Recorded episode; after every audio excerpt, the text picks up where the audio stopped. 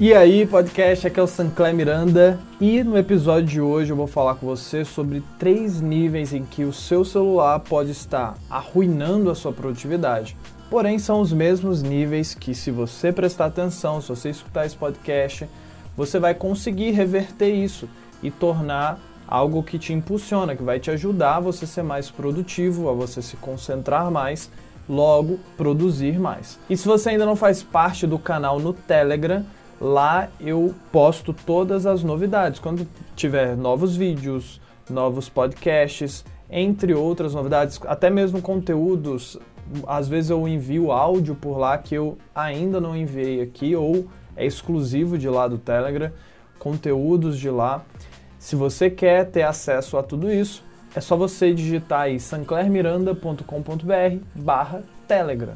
Ou então você vai lá no Telegram e você digita Sancler Miranda que você encontra o canal na busca global. sanclermiranda.com.br barra Telegram ou você utiliza a lupinha e coloca lá meu nome que você vai encontrar. E também segue no Insta, porque lá no Insta eu posto conteúdos nos stories e também no feed. Demorou?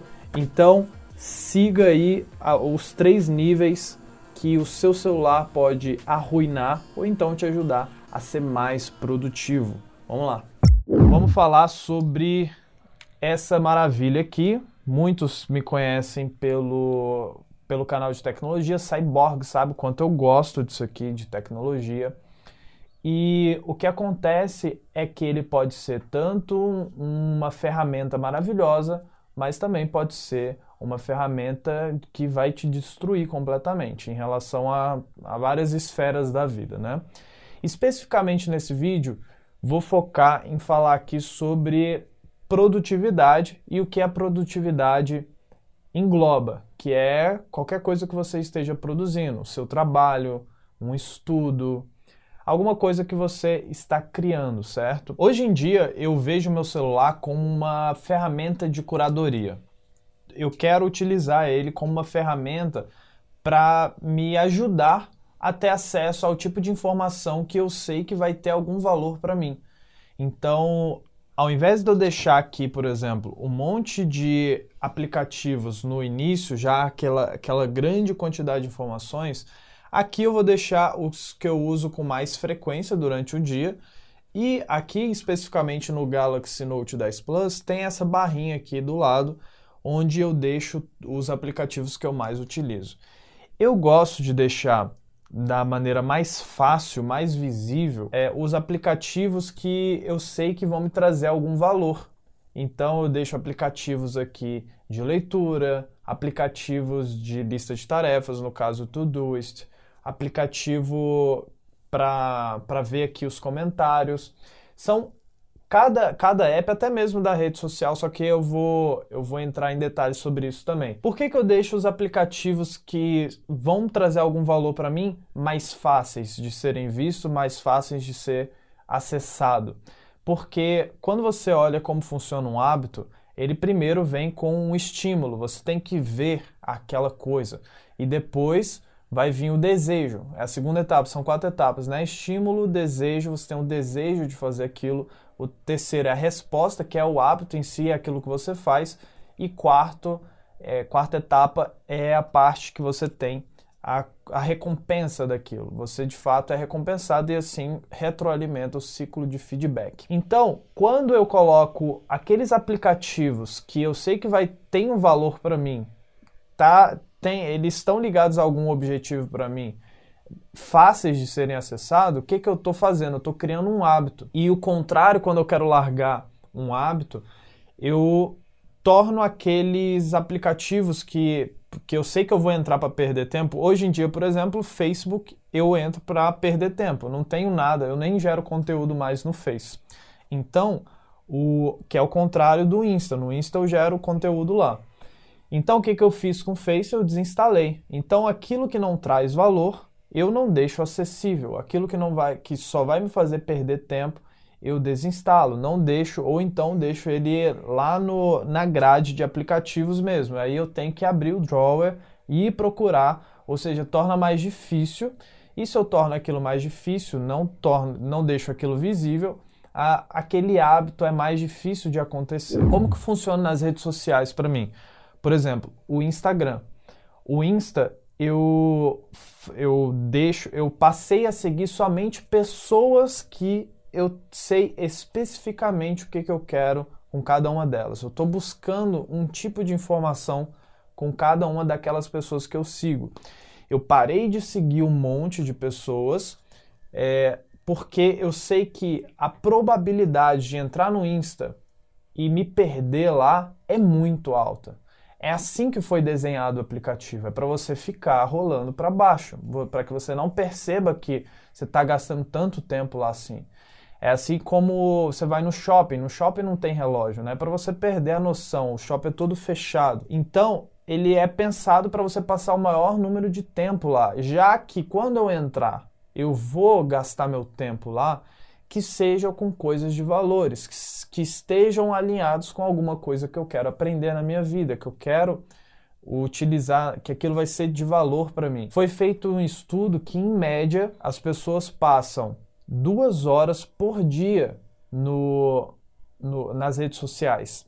Então, cara, quando você olha esse número, puta, duas horas por dia, velho. Se você pega duas horas por dia e aí você multiplica por, pelo, pela semana, vai dar 14 horas por semana. Se você pega essas mesmas 14 horas e coloca, aloca em uma só coisa que você, um só livro, é, uma, um só curso, um só assunto, uma coisa que você, ou então uma competência que você quer desenvolver, tipo, eu quero aprender a meditar, eu quero aprender inglês, e aí você fazer coisas que têm a ver com aquela competência que você está desenvolvendo, quanto você iria evoluir, crescer, iria colher os benefícios daquela, daquela no, daquele novo hábito que você trocou, ao invés de fazer um, você está fazendo outro.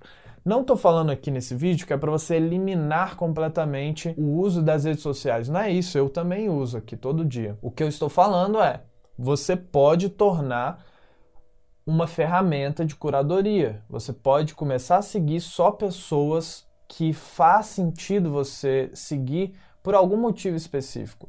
Eu até cheguei a criar, mas isso é uma escolha minha, tá? Faça se fizer sentido para você. Eu cheguei a criar um Insta só de amigos e também de família.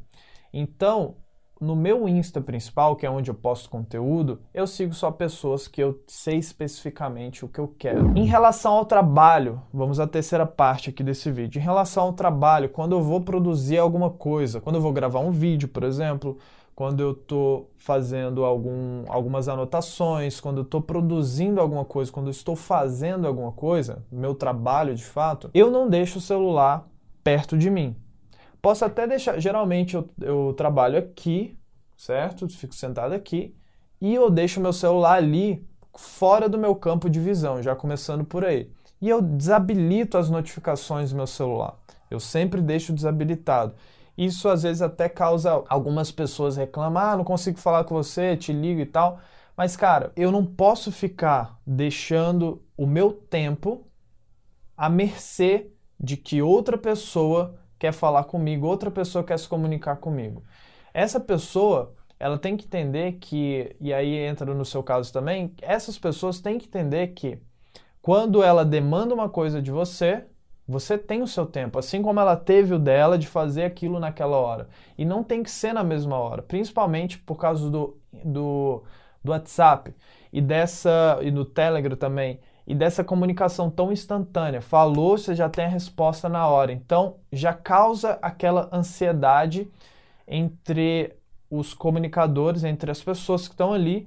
E se você não agir de acordo com, com esse comportamento, que hoje em dia já é um comportamento padrão de responder na hora, e se não responder na hora quer dizer que já está ignorando, aí já começa um monte de paranoia na cabeça. Então, se você não, se você não passar a desabilitar as notificações, você sempre vai ficar suprindo demanda de outras pessoas, suprindo demanda de outras pessoas. E por que, que isso é perigoso pra caramba? Que, que eu faço? Eu retorno depois da ligação, eu respondo a pessoa, mas no, no meu momento. Por quê? É, você tem que entender que quando você, você precisa de um tempo para engajar com aquela tarefa que você está fazendo. Você precisa de um tempo para que você entre em um estado de fluxo com aquela tarefa. Um estado de fluxo, talvez você tenha experimentado, é aquela, aquele estado que você está completamente imerso, você não percebe o tempo passar. Você está ali, é você e aquilo que você está fazendo, seja estudar, seja ler, seja escrever, seja produzir o seu trabalho que você está fazendo, seja lá o que for. Você, aquele momento se torna um momento que você passou e nem viu. E existe uma qualidade muito maior, uma qualidade excepcional quando você faz o trabalho focado. Diferente de eu tô aqui fazendo trabalho, vamos supor, tô escrevendo alguma coisa, algum roteiro, tô escrevendo é, alguma aula, algo assim.